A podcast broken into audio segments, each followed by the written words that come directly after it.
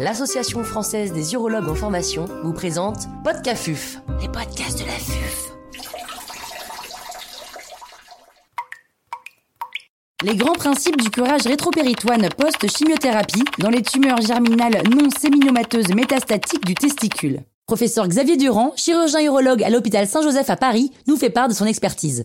L'intervenant n'a pas reçu de financement.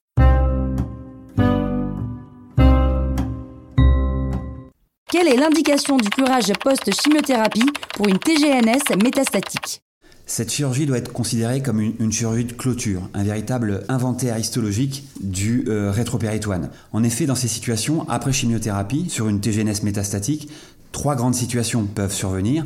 La première et la majoritaire, c'est la présence de fibrose ou de nécrose dans le rétropéritoine. Elle concerne environ 55% des situations carcinologiques. Après chimiothérapie, il peut également rester dans le rétropéritoine du tératome.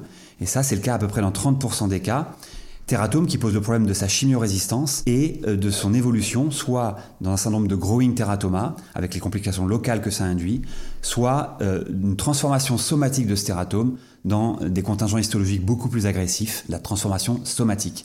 Et puis troisième occurrence, la persistance de tumeurs actives dans le rétropéritoine, qui représente environ 15% des cas. Alors, ce curage doit être réalisé alors que la maladie est mise en échec et mise en pause grâce à cette chimiothérapie et du fait qu'il n'existe pas de possibilité pré-thérapeutique pour caractériser ces masses résiduelles. Ni le scanner, ni sa taille, ni sa densité, ni le TEP FDG ne permet de caractériser ces lésions pas plus que euh, la nature histologique de la tumeur testiculaire initiale et non plus euh, des modèles statistiques de prédiction qui ont été mis en, œuvre, mais qui ne permettent pas de savoir ce qui se passe dans le rétropéritoine.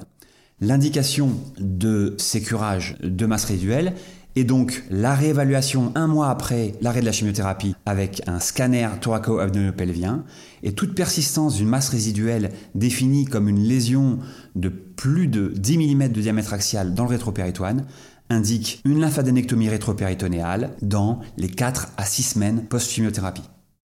Quel bilan préopératoire et quelle voie d'abord pour ces curages? Outre le bilan strictement carcinologique, qui nécessite de s'assurer que la maladie est mise en échec par la chimiothérapie, c'est-à-dire que les marqueurs sont normalisés et qu'au plan morphologique sur le scanner, la lésion fortement régressée après chimiothérapie.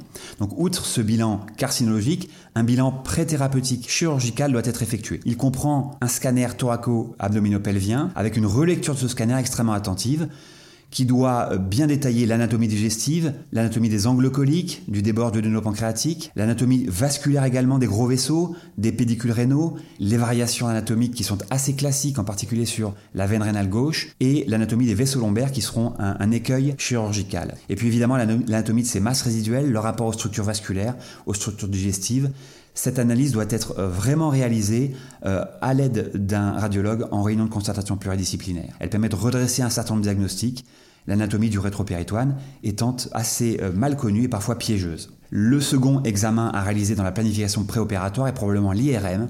Elle permet, outre le fait de préciser certains rapports anatomiques, de préciser en particulier le rapport entre la tumeur et la paroi des gros vaisseaux, paroi aortique, paroi cave, euh, c'est un facteur qui est fortement prédictif de la nécessité d'un geste vasculaire de remplacement, ce qui est particulièrement fondamental dans cette planification préopératoire qui va consister à s'adjoindre d'un euh, confrère chirurgien vasculaire. Quelle voie d'abord pour réaliser cette intervention? La voie d'abord classique et qui reste aujourd'hui le gold standard, c'est la laparotomie, qu'elle soit médiane, xipho-ombilicale ou qu'elle soit euh, bisocostale à l'expérience des chirurgiens. Que penser de la voie d'abord laparoscopique et en particulier robot-assistée elle n'est pas à exclure pour autant. Aujourd'hui, dans la littérature, moins de 150 patients ont été publiés par cette voie d'abord robotique et dont euh, plus de 65% de curage sur des stades 1. Donc on sort un petit peu de notre, euh, de notre sujet. Pour autant, et malgré le faible recul, pour des centres experts, c'est possible ne semble pas exister d'empreinte manifestement défavorable sur les résultats carcinologiques de cette voie d'abord robot-assistée, le grand danger étant que, compte tenu de la difficulté de cette chirurgie, se fasse au détriment du caractère complet euh, du geste euh, carcinologique, ce qui serait fort défavorable sur les résultats carcinologiques. À quelle zone anatomique du rétropéritoine faut-il appliquer ce curage? Le standard euh, chirurgical qui remplit toutes les conditions carcinologiques est le curage bilatéral complet c'est-à-dire limité en haut par la limite des pédicules rénaux, latéralement par les deux urtères et en bas par l'arche aortique. Encore une fois, carcinologiquement, ce geste est tout à fait complet et répond au cahier des charges. Pour autant, sur un plan fonctionnel, ce geste sacrifie pour part l'innervation euh, neurovégétative sympathique lombaire et ce faisant pose un problème d'éjaculation rétrograde pérenne chez ces jeunes patients dont la fertilité est déjà euh, relativement menacée par la chimiothérapie, euh, sans parler du syndrome de dysgénésie gonadique dans laquelle surviennent parfois ces maladies. Raison pour laquelle la réalisation d'un curage unilatéral modifié, c'est-à-dire une réduction de ces limites de curage, est possible chez un certain nombre de patients. Il s'agit à droite de limiter le curage en haut sur les pédicules rénaux, latéralement sur l'urtère, en bas sur l'arche iliaque primitive droit, puis de remonter dans l'espace interorticocave. À gauche, le, curage sera limité en haut sur les pédicules rénaux encore, latéralement l'urtère, en bas l'arche iliaque commune, et en dedans, suivant la face latérale gauche de l'aorte et en portant l'espace interorticocave. L'idée, qu'on soit à droite ou à gauche, c'est de euh, sauvegarder l'artère mésentérique inférieure, son ostium, et le plexus hypogastrique inférieur, qui entoure, qui est structure nerveuse qui entoure cet ostium de l'artère mésentérique inférieure.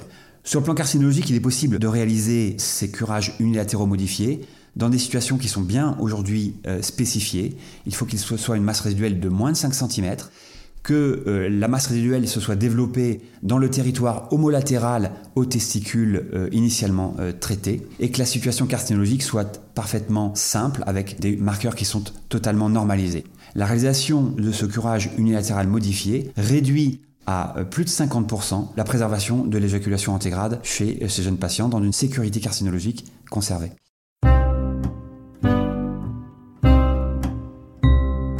Un grand merci au professeur Xavier Durand pour ses conseils précieux.